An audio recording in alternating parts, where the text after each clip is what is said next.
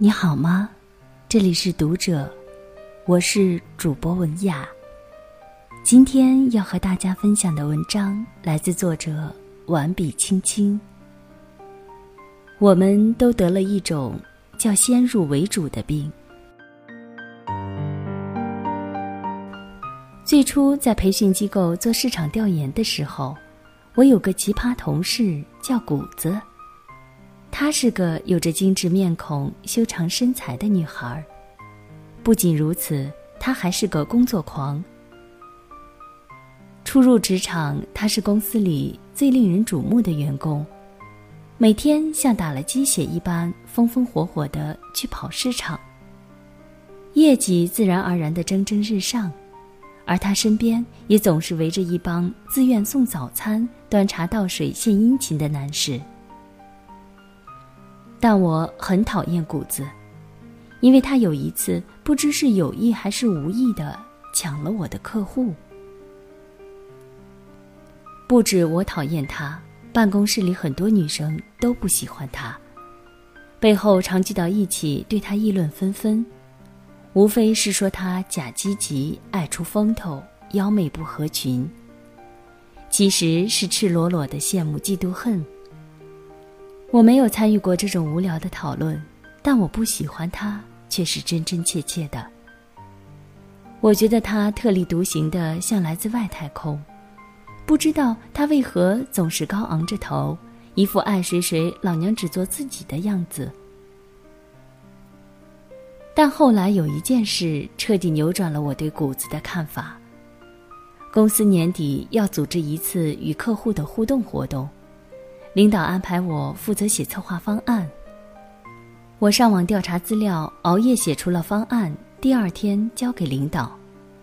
活动获得前所未有的成功，在庆功会上，公司总经理热情洋溢地表扬了我的领导，夸他思路清晰，方案卓越，并当场奖励他一个大红包。其实，在场很多人都知道。方案是我写的，但大家都纷纷鼓掌祝贺我的领导，各种溢美之词纷至沓来，令人讽刺。但那掌声在我听来尴尬多于讽刺，我有些不知所措。这时，一个很响亮的声音从人群中传来：“你们都是搞笑专家吧？那方案明明是青青写的。”鼓掌鼓错方向了。其实我的领导没有恶意，也不想独揽功劳，他只是没来得及说明而已，而且也是有心奖励我的。但谷子在那时候的挺身而出，让我心里瞬间火热起来，仿佛一块寒冰突然解了冻，仿佛沙漠中的杨林呼吁春风。在那样尴尬的情况下。平日嘻嘻哈哈，所谓的小伙伴们，没有人在意我的感受。没想到，却是我曾经最讨厌、最看不上的那个人，给予了我莫大的支持。从那以后，我与谷子的关系迅速火热起来。我问他：“当着领导的面儿，你怎么那么傻？大家都知道真相，只是不方便说。你不怕得罪领导？”谷子高昂着头，斜睨着眼说：“怕个溜溜球啊！大不了开除我。姐人美胸大，学历高，到哪儿都能吃口顺心饭。如果在两个月前，谷子这副爱谁谁的傲慢姿态是我最讨厌的，可如今我觉得这个姿态美呆了。”说这话的时候，恰好云开雾散，一缕阳光洒在他头上，在那一刻。我觉得她真是我的女神。电影《我的少女时代》里，单纯的林真心最初也是那样的讨厌着傲慢霸道的徐太宇，但慢慢走进了他的世界，他才渐渐发现他伪装下的可爱和悲伤，才会在青春的迷惘中一直喜欢着他。我相信，如果林真心不曾走进徐太宇。他也不会发现真实的他。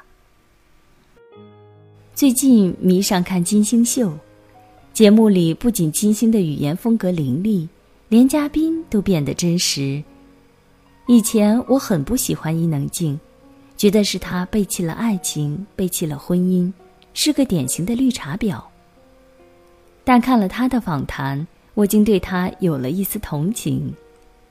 少年的颠沛流离，一生都在寻找爱情，为了幸福，他付出了很多。没有哪个人活在世上是容易的。你不曾认知他的整个世界。又有什么权利对他指手画脚？范玮琪的那首歌，一个像夏天，一个像秋天，歌词非常美。第一次见面看你不太顺眼，谁知道后来关系那么密切？我们一个像夏天，一个像秋天，却总能把冬天变成了春天。我觉得这首歌正是我与谷子的写照。我很庆幸我们相互走进了彼此的世界，发现了对方最真实、最可爱的一面。不然，我们将永远势同水火，永无相交的可能。只有走近一个人，才知爱与恨。闺蜜小美曾经讲过一个故事。高中入学时，她与同宿舍的一个姐妹一见如故，因为对方笑起来眼睛弯弯的，特别有亲和力。但是相处了一段时间，才发现，对方是个心口不一的人，会暗自写日记损他骂他，但当面还是滴水不漏的亲密，挽胳膊搂腰，一切照旧。所以，当小美无意间发现同学的日记本上，写满对他的不满之后，小美当场崩溃了，哭得昏天暗地。好姐妹自然做不成了，从此反目成仇，见面都互相懒得看一眼。你永远都读不透一个人的心，就如同你看不懂这个世界。你一心讨厌的，没准以后恰恰是你最喜欢的。你掏心掏肺的，或许明天。就势同水火了。所以，距离是个很奇怪的东西，能成就一段关系，也能毁掉一段关系。有时，我们总习惯于抬高自己的道德高度，习惯于用自己的道德观、价值观去衡量别人。其实，我们有什么权利这么做？因为道德也是有适用范围的。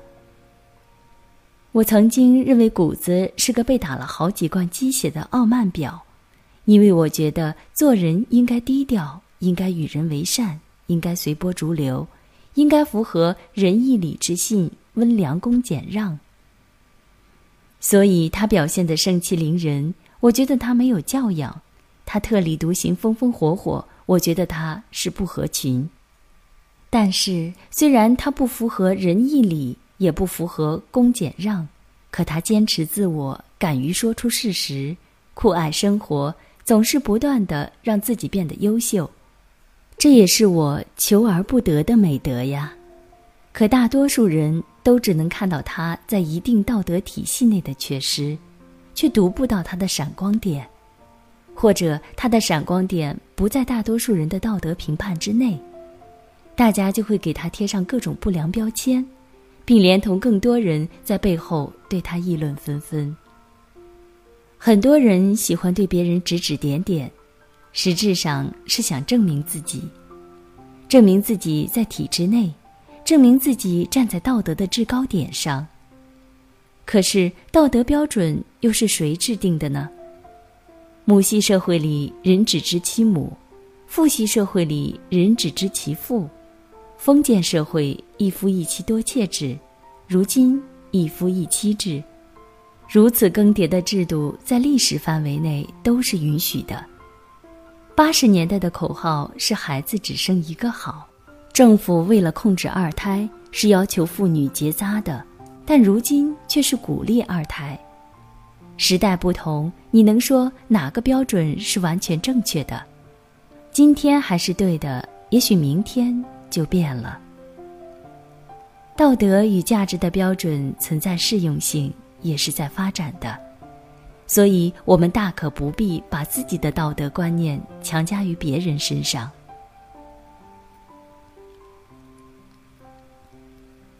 有多少人是因为听说榴莲臭而主动拒绝吃榴莲的？恐怕不愿意吃榴莲的人群中有很多是根本没有吃过榴莲的。有多少人是因为听说河南人做生意不实在而不愿意跟河南人来往的？其实河南人真的也很有古中原人的风范呢。有多少观念是你先入为主的？不敢吃的东西，不愿交往的人，不喜欢的东西。